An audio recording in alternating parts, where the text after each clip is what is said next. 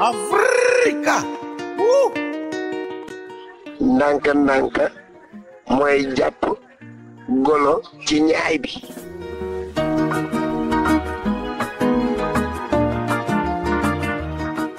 À quoi bon partir ailleurs si on vit le même quotidien, si on s'entrave dans les mêmes chaînes sans apprendre le manque de rien?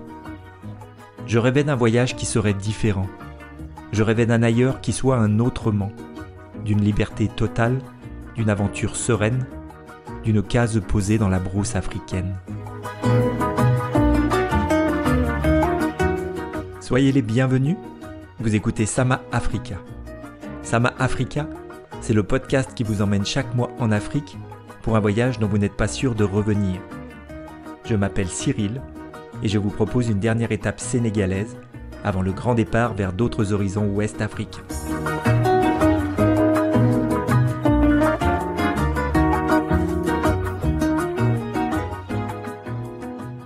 Épisode 6 de Ndanganatamba, sénégalaisement. «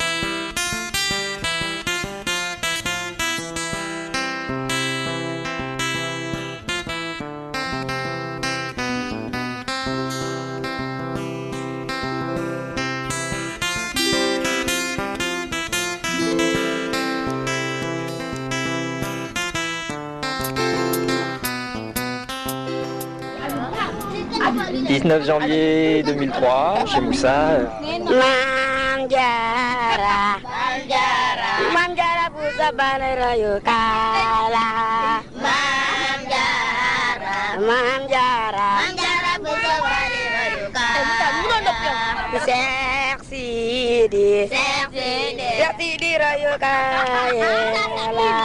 Cheikh Cheikh Sidi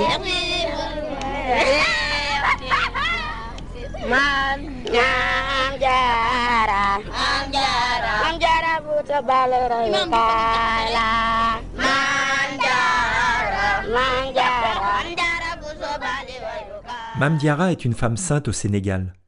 C'est la mère de Cher Amadou Bamba, le fondateur du mouridisme. C'est aussi le prénom de la petite dernière de la famille Faye, avec laquelle je partage mes repas depuis deux mois à Ndangan. Chez Moussa et Khadi, il y a des chants et des rires tous les jours, des enfants partout, des amis de passage cent fois par jour, et un flamboyant qui fait office d'arbre à palabre. C'est un peu la famille d'adoption des membres de Djangalekad depuis le passage des filles, et pour moi, une immersion quotidienne en phase avec ce que j'espérais. Après un mois de décembre tout feu tout flamme, je réussis à me poser en ce début d'année 2003. Le mois de janvier sera d'ailleurs le seul mois de mon aventure sans aucune visite de France et sans aucun aller-retour à Dakar. À Dangan, je me concentre donc sur les projets éducatifs et je prends aussi le temps de penser à la suite de mon aventure.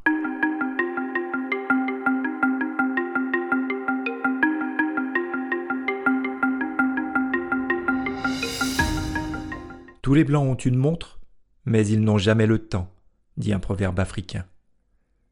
Depuis mon arrivée, je vis sans montre, sans réveil, sans téléphone portable, et je lutte au quotidien pour échapper au diktat de l'emploi du temps. Je repense souvent aux mots que Laure m'avait adressés avant le départ, pour me préparer à ce qui m'attendait. Tout n'est pas toujours rose là-bas à 6000 kilomètres, mais quand même, se lever chaque matin avec le soleil, les sourires des gens, les poignées de main à longueur de journée, sans parler des baobabs et des reniers en pleine brousse. J'ai aussi trouvé un équilibre dans le déroulement de mes jours et de mes semaines. Il y a du temps pour accompagner le projet éducatif de Djangalekad, bien sûr. Mais je prends aussi du temps pour être avec les gens, en immersion, pour rencontrer, pour découvrir, pour vivre pleinement et simplement au contact de cette fascinante Afrique. Et puis, je prends du temps pour moi, pour éprouver le plaisir de mon exil et de ma solitude, du temps pour flâner ou pour rêver, du temps pour lire, pour écrire ou pour penser. Je me souviens de ce rendez-vous pris, la promesse d'une pause, d'un répit, du repos pour mon esprit, comme une bulle au milieu du bruit, au milieu de la furie. Mais quelque part, un coin de paradis m'attendait comme une feuille blanche, une feuille blanche. Là, au milieu du monde, pour que la vie réponde. On a pris le temps. Et là, et là, et là, au milieu du monde, et là, et là, allonger les secondes, et là, et là, on a pris le temps.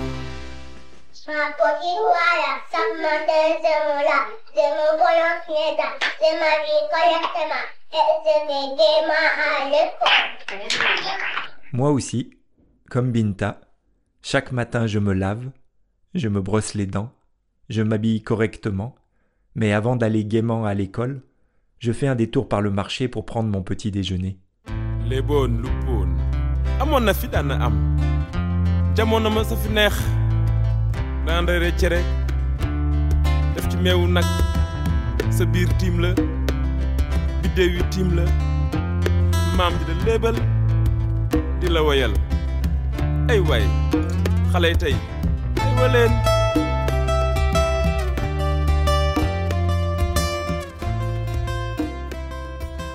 À la boutique des Mauritaniens, c'est toujours l'ancien qui me sert quand je vais acheter mon pain. Avec chaque jour, au mot près, le même dialogue ritualisé, les mêmes questions en Wolof, les mêmes réponses jour après jour. Salam alaikum, Nangadef, Yanginos, Tutirek. Quand je passe ma commande, un petit pain tartiné de chocoléka, le vieux mort me répond inévitablement Mbolouak chocolat. C'est bien ça. Regret éternel de ne pas avoir enregistré ce dialogue pourtant vécu cent fois. À lui seul, le vieux mort m'a réconcilié avec toute la Mauritanie. Juste après, je vais me poser avec les amis autour du café Touba, préparé chaque matin par Radi, avant de rejoindre le jardin d'enfants. Bonjour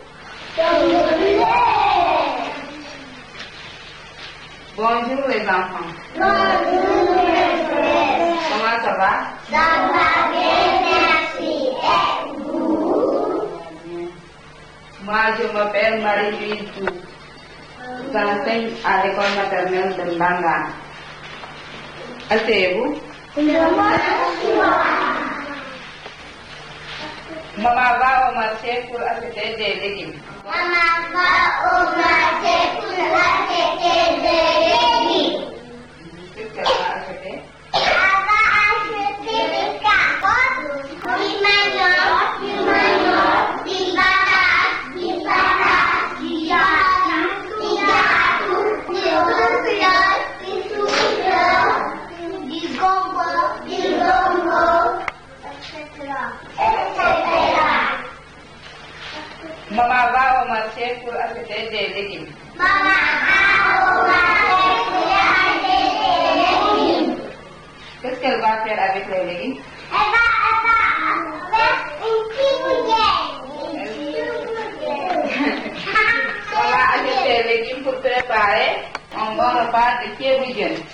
Au-delà du CLEP, je tisse des liens avec d'autres structures et je prends conscience de toutes les difficultés du système éducatif sénégalais.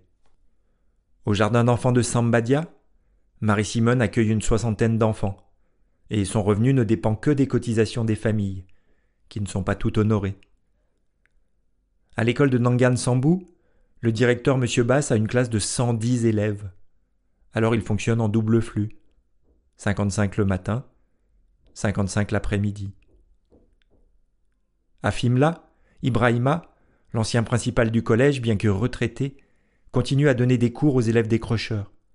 Il ne dispose que de quelques bureaux fatigués, dans un bâtiment aux murs fissurés et d'aucun matériel scolaire.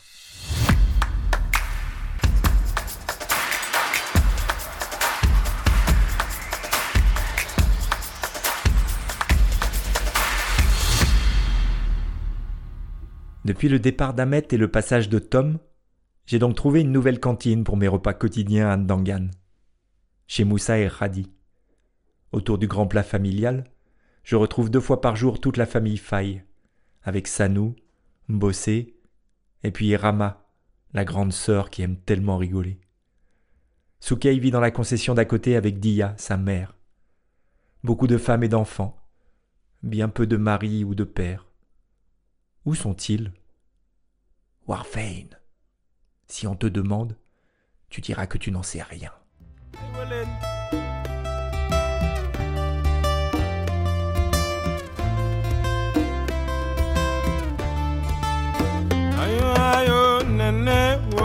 nene tuti salum.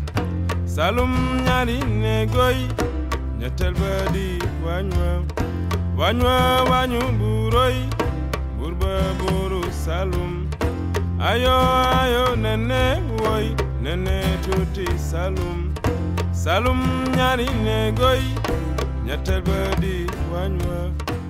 Je dis famille, mais évidemment il s'agit de la famille élastique, puisque se retrouvent pour le repas tous les présents du moment. La jeune femme qui aide Radi à préparer les repas et son fils, plusieurs jeunes antiquaires que Moussa a pris sous son aile, le grand Lif qui passe régulièrement en voisin. Papkan est aussi là tous les midis, ainsi que Mas, le gardien du clep.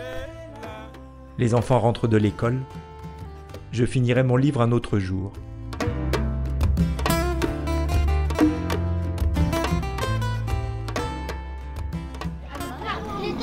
19 janvier 2003, avec Faouma et Petit Moussa qui vont nous chanter une chanson.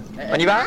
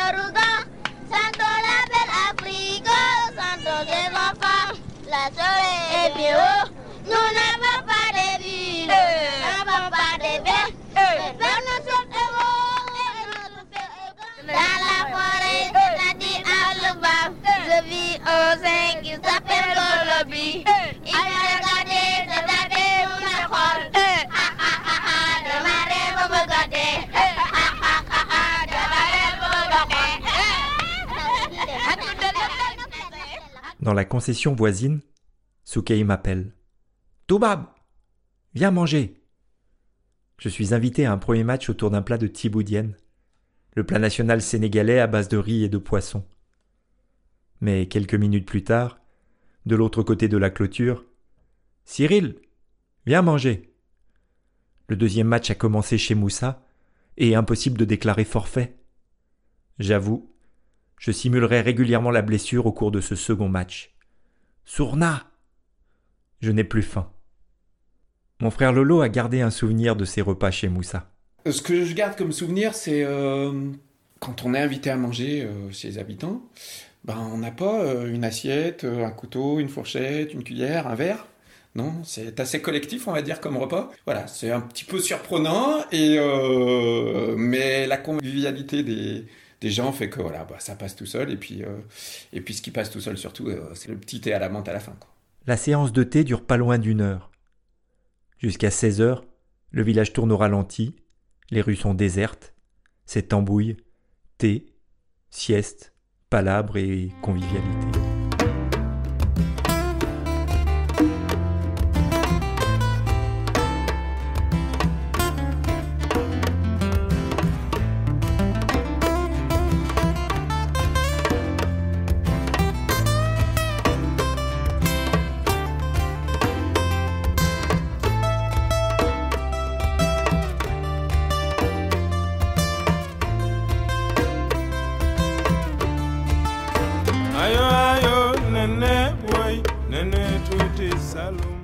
L'ambiance est un peu différente en soirée. Il y a moins d'animation et de passages chez Moussa, et puis il y a la télé, qui aimante les regards. Un objet plutôt rare à l'époque dans le village, comme se souvient Tom. C'était le premier à avoir une télé. Rappelle-toi, je pense qu'on l'a fait ensemble. Est-ce qu'on a été voir ensemble une finale de Champions League chez Moussa, la télé branchée sur une batterie? Non. Et, et chez Moussa, donc c'est comme ça qu'il n'y avait pas d'électricité à Dangan à l'époque et tout le monde se retrouvait dans sa cour parce que c'est le seul qui avait une télé. Et c'est la première fois que je voyais qu'on pouvait regarder une télé branchée sur une batterie de voiture. quoi. Ouais, ouais.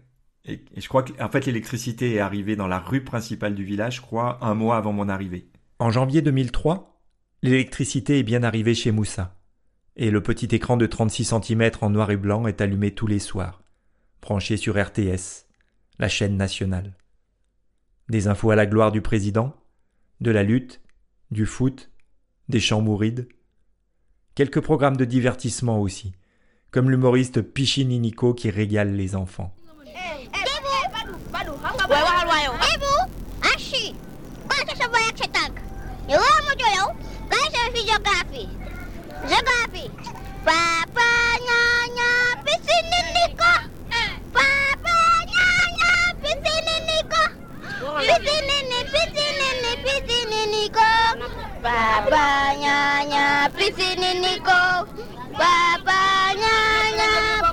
Ni ni ni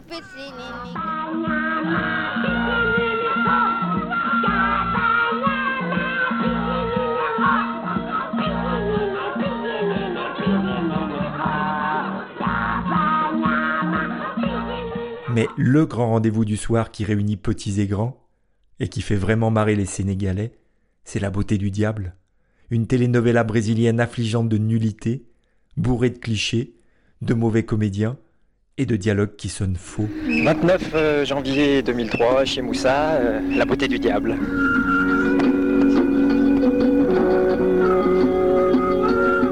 Estrelas vão fugindo entre os faróis do mar, desse azul que é azul. Non, je ne plaisante pas, Thérèse. Nous avons passé un accord. Et tu as fait également un accord avec moi. Tu m'avais promis que jamais tu ne dirais à qui que ce soit que Thérèse est mon enfant. Je te l'ai promis à condition que Rodrigo soit à moi. Je l'ai promis, oui, c'est vrai. Je ne le dirai à personne à condition que Rodrigo soit à moi.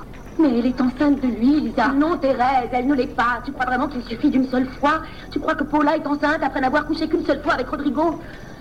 Et même si c'était vrai, voilà une raison de plus pour me faire oublier ma promesse. voyons, Lisa, non, ne parle pas comme ça parce que c'est très grave ce que tu dis là. Madame Sylvia, il s'agit de ma vie et de mon bonheur, d'accord? Et si pour garder Rodrigo, je dois aller en enfer, j'irai en enfer. Non, surtout ne dis pas ça, ma chérie, parce que dire de telles choses, c'est pire que tout. C'est ça l'amour, Madame Sylvia, c'est ça l'amour. L'ambiance a un peu changé le soir en ce mois de janvier. Les températures baissent, les Sénégalais sortent les doudounes et rentrent plutôt dans leur maison. Alors certains soirs, pour échapper à la fois au couscous de mille, à la beauté du diable et à l'absence d'amis, je vais retrouver Tata Odile au Cormoran.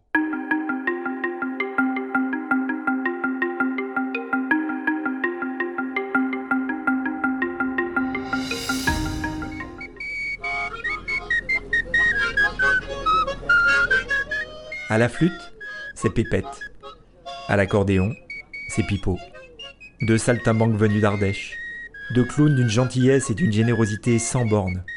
Deux grands gamins de 60 ans que je rencontre au Cormoran et avec qui j'accroche tout de suite.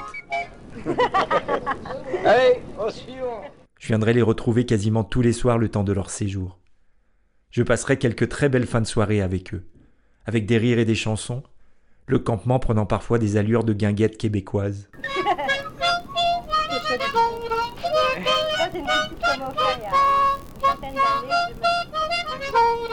Ah oui, on la connaît. Un verre de bière, mon minou. Un verre de bière, de la bière. Le monde donne ça, mais je n'ai des belles façons. Je chante des belles chansons de la bande. La vie est affreuse, remplie de chagrin. Pour la rendre heureuse, il faut boire un petit brin. La vie est affreuse, remplie de chagrin. Pour la rendre heureuse, il faut boire un petit brin. Prendre un verre de bière, mon minou. Prendre un verre de bière avec trou. Tu prends un verre, tu m'en donnes pas. Je te fais des belles façons. Je te chante des belles chansons. Donne-moi en don. Pipo et Pépette viennent même participer à une djembé party, un soir à Chicago avec tous les amis. Ils quittent le Sénégal avec un nouvel instrument, un djembé né sous la main d'Ousmane.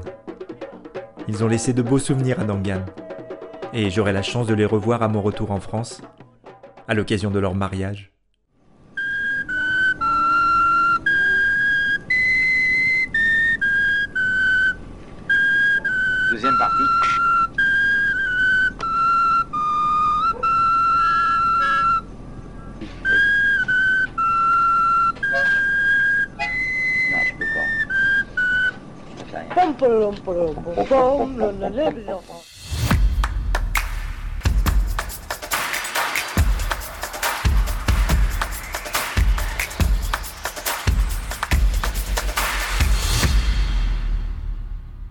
Et lorsqu'il est l'heure d'aller faire dormir les yeux, je rentre donc à Chicao, dans ma case sénégalaise. Chicao, c'est à l'époque un peu le bout du campement, à une bonne dizaine de minutes à pied de chez Moussa et du Cormoran par des chemins sablonneux. C'est bien simple, c'est encore plus loin que la montagne.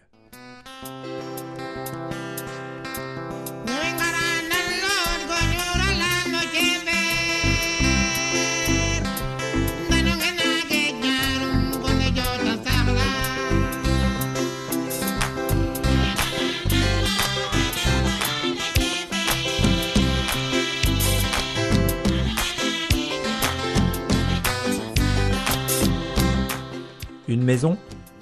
Pas vraiment. Mais une case de 9 mètres carrés rien qu'à moi. Un véritable endroit pour me poser.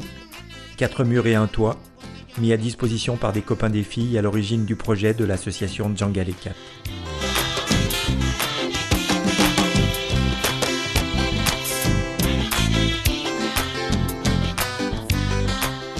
À l'intérieur, confort minimum. Un simple matelas en mousse posé au sol, une chaise en plastique. Un lavabo, un WC et une douche, mais pas d'eau courante. Pas d'électricité non plus, comme dans la plupart des habitations du village à l'époque. Quelques bougies et des allumettes pour le soir, pour économiser les piles de la frontale, et Barna.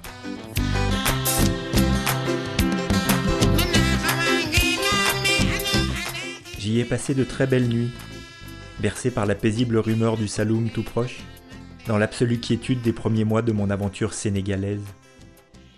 L'ami Tom se souvient aussi de ce sentiment incomparable. Justement, on parlait de, euh, de l'arrivée de l'électricité, après il y a eu l'arrivée de l'eau courante, mais, mais quand même vivre à Chicao, hein, c'est là où tu habitais, Mhm. c'était encore une autre dimension du Sénégal, on était loin de tout, hein. pour ça, c'est pour ça que ça s'appelait Chicao d'ailleurs. Et cette case, ça faisait un peu la case du bout du monde. Pas d'eau courante, Non, pas d'eau courante. Il Avec fallait, les gars- il, fa- il fallait aller demander aux petits qui se promenaient dans le village avec les bacs sur les charrettes pour Mhm. venir remplir le, le grand réservoir ça. à l'entrée. c'est ça. Évidemment, avec nos robinets qui nous délivrent une eau claire en permanence sans avoir à la collecter, on oublie facilement qu'un quart de la population mondiale doit se déplacer pour accéder à une eau potable, et qu'elle n'est pas toujours de bonne qualité. Cela représente pas loin de 2 milliards de personnes dont la survie dépend de l'accès à cette ressource indispensable à la vie. À Ndangan, il fallait s'en remettre à l'eau extraite des puits, distribuée dans le village par de jeunes garçons avec une charrette. Mon frère Laurent a modérément apprécié l'expérience. Euh, Il y avait un truc quand même que, je voulais te dire sur Nangan, c'est... euh, moi, j'avais fait que des voyages, effectivement, touristes, euh, avec des logements super sympas et tout. Et on s'est retrouvé dans ta case. Pas de lumière, pas d'eau courante. On n'a pas eu d'eau, je crois, pendant deux à trois jours. Et, et on l'attendait cette eau, et on l'attendait cette eau, bah, au moins, ouais, pour euh, prendre une douche, euh, se laver un peu le visage. Et, et je me souviens que l'eau a fini par arriver, un livreur est venu avec l'eau. Et alors là, euh, moi, je j'attendais que ça, de prendre une douche euh, bah, avec l'eau qui arrivait. Et, et quand j'ai vu la couleur de l'eau, qui était un peu toute marron, ça m'a un peu refroidi, quoi. Mais je l'ai pris quand même parce que parce que j'en avais trop envie. Je pense que Lolo exagère un petit peu. Il y avait assurément des habitants dans l'eau extraite du puits, mais on s'habitue à tout en fait. Je finirais même par la boire sans être malade. Pas d'électricité, on le dit- on l'a dit tout à l'heure, donc des nuits incroyables. Un calme incroyable, un, Un calme silence. incroyable. Ouais. Et le, le- le- voilà, le silence qu'il y avait autour, en fait, aucun bruit de rien. En fait, c'est ça qui est aussi incroyable. C'est-à-dire qu'on a, on a eu la chance de, euh, de vivre ces instants-là, à la fois, enfin, je trouve, euh, grâce aux filles, quand même. Hein, grâce aux filles, de pouvoir euh, rentrer aussi vite dans un pays et auprès, auprès des personnes, des vrais gens, quoi. Grâce aux filles, on a pu rentrer dans une, dans la culture aussi. Et puis on arrivé à une époque, ouais, encore une fois, une époque avant euh, où le Sénégal nous offrait, ce qu'il nous offre encore dans certains endroits, mais particulièrement à Dangan, qui nous offrait cette, euh, j'allais dire frugalité qu'on peut rechercher en ce moment, non? Comment dire? Oui, Tom. Il y avait sans doute de ça aussi, assurément, dans ces années-là. Et pour ce qui me concerne, au-delà des envies de départ, une recherche de vérité et de simplicité, la quête d'une vie au plus proche des conditions locales, d'un ailleurs africain qui ne pouvait être qu'un autrement dans mon esprit, lorsque j'avais imaginé ce voyage, en lisant Théodore Monod. L'Afrique ne veut point pour amant des délicats ou des douillets. Il y faut le mépris des biens terrestres et l'amour de la vie primitive, et le dégoût de tout l'artificiel d'une vie trop compliquée. Comme Tom l'évoque, ce voyage c'est aussi celui d'une époque magnifique et révolue, d'un voyage déconnecté, accompli avant le virage de la révolution numérique. Il y avait alors de vraies pellicules à faire développer dans mon appareil photo, et de vraies cassettes audio à bande magnétique dans mon magnétophone. Je consignais mes récits et mes souvenirs dans des cahiers, je conservais des journaux papier.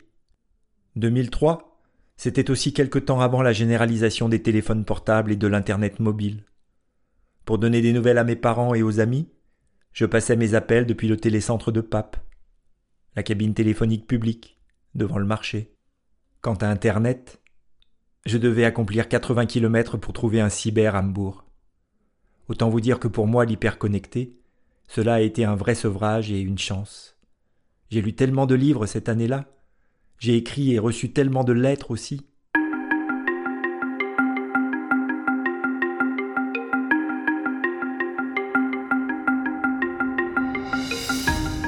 Le 31 janvier 2003, je remonte sur Dakar pour récupérer Philou à l'aéroport, de retour au pays avec son invité à lui, son père Bernard.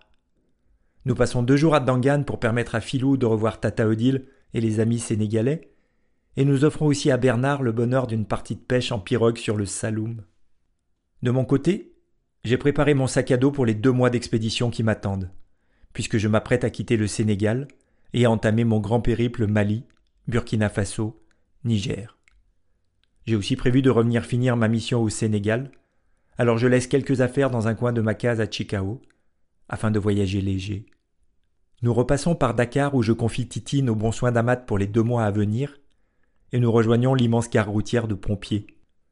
Nous prenons un taxi brousse en direction de Tambacounda, dans le Sénégal oriental. J'ai retrouvé Philou pour évoquer cet acte 2 de nos souvenirs d'Afrique, quatre mois après notre périple entre France et Sénégal. Au mois de janvier, euh, on est parti ensemble au Sénégal oriental avec ton père. Mm.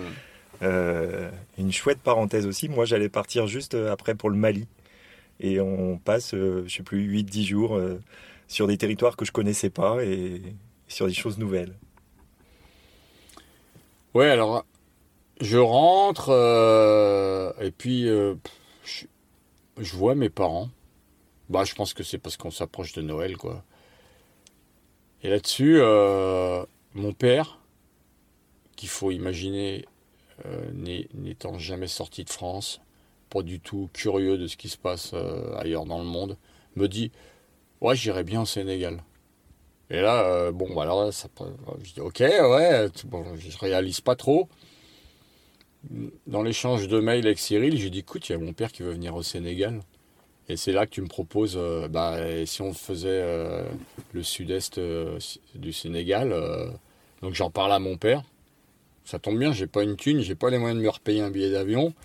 Et donc j'en parle à mon père qui est, partant et nous voilà repartis pour le Sénégal, 15 jours. Le padré, qui était son nom de, de scène pendant ce voyage, prend en charge à peu près tout, la location de voitures, les campements et ceci et cela. Et on se fait un voyage hallucinant dans une région du Sénégal complètement différente, hallucinante par les, paysages, euh, bah, les nouvelles choses qu'on voit, les cascades, euh, les ethnies euh, perdues dans la montagne, enfin la montagne tout est relatif. Après une longue journée de taxi brousse pour parcourir les 500 km entre Dakar et Tambacounda, nous rejoignons notre hôtel, le relais de Tamba. Au passage, nous retrouvons avec plaisir l'ami Ahmet, qui en est le chef cuistot officiel. C'est un établissement de bon standing, à quelques kilomètres du parc national du Nyokolokoba. La quasi-totalité des clients sont d'ailleurs des chasseurs. Au cours de ce voyage, j'ai un autre souvenir assez drôle, c'est euh, on est à Tambacounda, on est dans un relais de chasseurs où on va passer la nuit. Et puis il y a des chasseurs qui ont tué un phacochère, qu'ils ont préparé avec une sauce au citron et tout, dans un grand plat. Et puis on est là en train de grignoter le truc en se disant, c'est bon le phacochère, euh, on dirait un animal super dur, mais la viande est super tendre. Et puis il y a un Sénégalais qui nous accompagnait, il goûte et il dit, ah, c'est bon, c'est bon et tout. Et puis... euh, puis bon, il en mange un petit peu comme ça, puis d'un seul coup, il dit mais c'est quoi comme viande? Et puis l'autre, il lui dit c'est du phacochère. Et là, à ce moment-là, il part en courant, je pense, pour aller se faire vomir, parce qu'il avait, pas percuté que c'était euh, bah, c'était de la viande de cochon, quoi, cochon sauvage, quoi. C'était haram.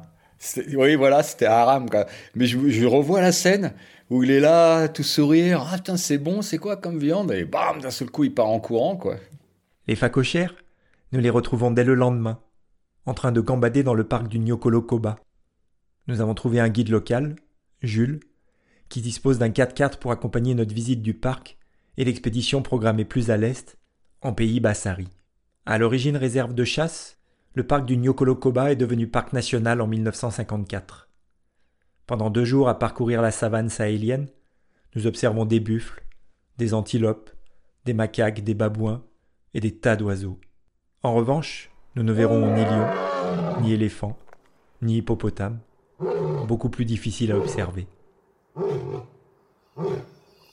Nous passons une nuit douce et calme au cœur du parc, au campement du lion situé au bord du fleuve Gambie. Le lever de soleil sur le fleuve sera également somptueux.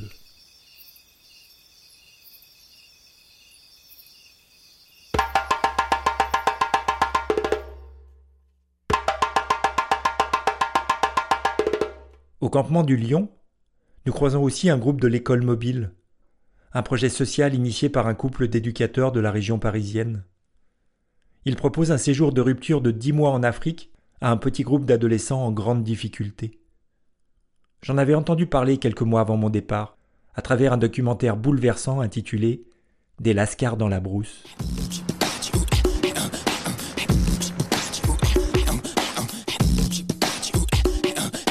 Je suis là parce que je passais devant le juge. J'ai fait, euh, j'ai fait des connards en conneries. Puis voilà. Bon, en fait, euh, le juge m'a foutu ici parce que je fais trop de conneries. euh. C'était à cause de l'école aussi, il y avait plein, plein d'autres choses. Et après, il m'a dit, euh, il y a le choix entre euh, soit je te condamne ou euh, tu vas en Afrique pendant 10 mois. Tu n'avais pas trop le choix. bah, J'ai dit pour l'Afrique. Et toute ton histoire, c'est ton histoire, elle t'appartient. Nous, le jour où on part en Afrique, on part avec un David tout neuf. Tu comprends? Je veux dire que t'es volé 6 poules, 4 œufs ou 26 voitures, euh, ça, on s'en bat les noix. Vivre un mois dans le désert, c'est pas simple. Vivre en brousse sous tente au milieu des animaux, c'est pas simple. Il y a des serpents, il y a des scorpions, il fait chaud. Tu vas entendre des lions, il y a des éléphants. On va te demander de travailler. Parce qu'en plus, nous les feignants comme des couleuvres, c'est toi qui vas travailler, c'est pas nous. Donc t'es partant. Banco. Pendant 15 ans, l'école mobile a emmené chaque année une dizaine de jeunes en Afrique. Juste après la diffusion du documentaire, je me souviens avoir imaginé les contacter pour me joindre à ce projet, qui permettait de faire converger l'engagement éducatif avec mes désirs d'Afrique.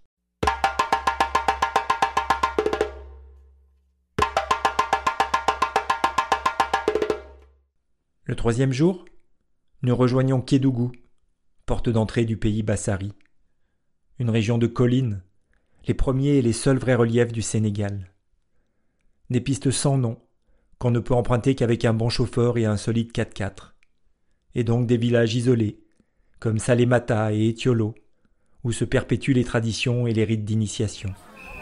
Je suis Bassari. Nous, notre croyance, c'est au niveau de la nature. On est malade, on se soigne que par les remèdes traditionnels. Tout le peuple Bassari entier, nous, nous avons que sept noms, sept prénoms, pas plus. Et nous, on ne prend jamais le nom du père. On prend toujours le nom de la maman.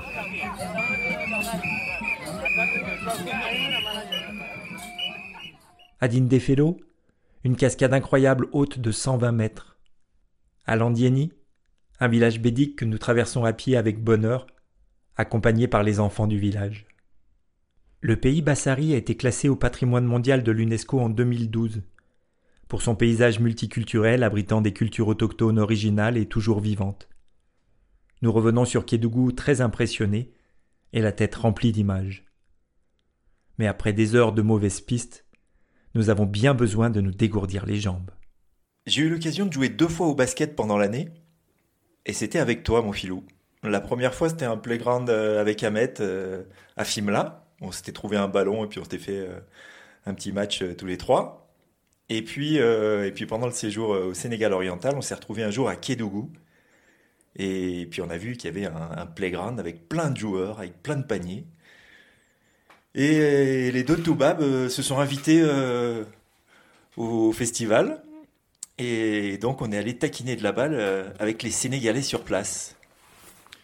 Ah Ouais, ouais, je me souviens bien, c'était pendant le voyage avec le padré, et euh, on débarque, euh, on ramasse un gars qui joue avec nous, on fait du 3 contre 3, et puis bah, on gagne un match, on gagne un deuxième match.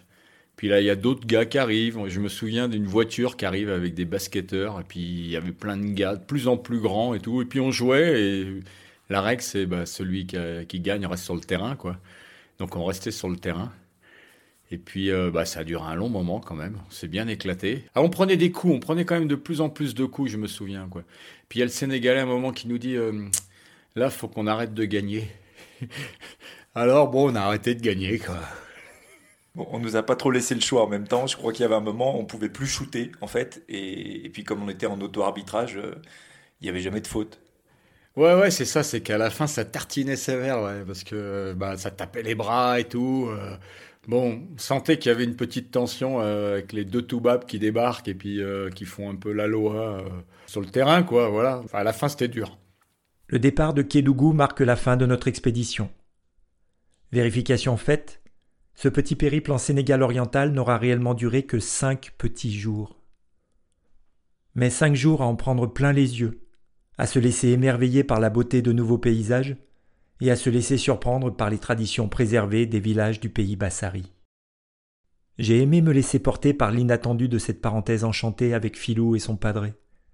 Et ce fut vraiment un voyage merveilleux, envoûtant, hallucinant. Et voyage incroyable parce que mon père, il est là et que euh, et qui dit, et qui dit rien, qu'il ouvre les yeux et qu'il est facile en fait. Voilà, juste faut l'alimenter d'une bière toutes les 6 heures à peu près. Et puis voilà. euh. Et mon père, euh, au passage, qui, qui va parler de ce voyage, qui va se faire un album photo, qui va en parler à tout le monde. Je crois que c'est son seul voyage en fait qu'il a fait. Et ouais, ouais, c'était un grand moment, ouais, grand moment.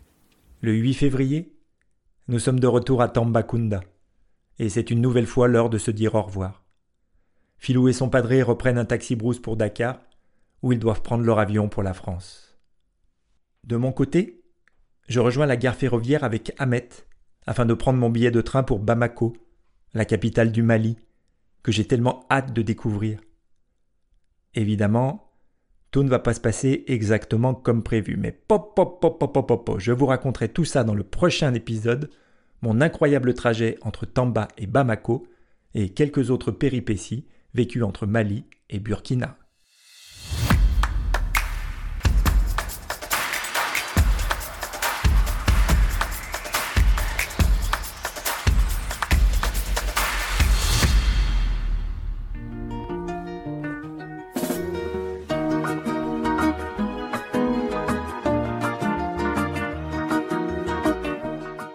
Merci aux fidèles auditoristes de ce podcast, à celles et ceux qui sont encore et toujours là au bout de six épisodes, à celles et ceux qui découvrent mon aventure avec celui-ci, publié avec quelques jours de retard. N'hésitez pas à me dire ce que vous en avez pensé par le canal qu'il vous plaira.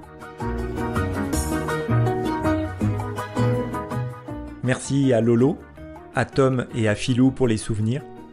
Merci aussi à Mickey et à Laure pour les lectures ou les citations. Pour la musique, merci enfin par ordre d'apparition aux chansons Serrères, à Gaël, Ben et Fabien, à Sénégal Acoustique, à Pipo et Pépette, à la famille Souci, à tous les frappeurs de djembé et à tous les enfants qui chantent.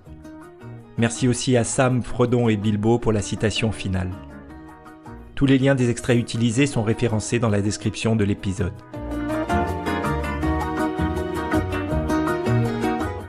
Je vous donne rendez-vous dans moins d'un mois au Mali, à Bamako, à Mopti, au pays d'Ogon, mais aussi au Burkina Faso, à Koudougou ou à Semaga. Légui Légui, à bientôt Ça y est. Ça y est quoi? Encore un pas de plus et ce sera l'endroit le plus éloigné de chez moi, où j'ai jamais été.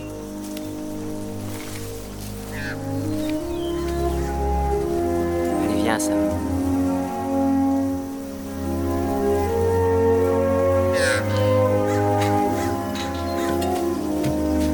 te rappelles ce que Bilbon disait?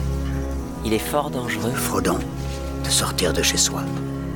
On prend la route et si l'on ne regarde pas où l'on met les pieds, on ne sait pas jusqu'où cela peut nous mener.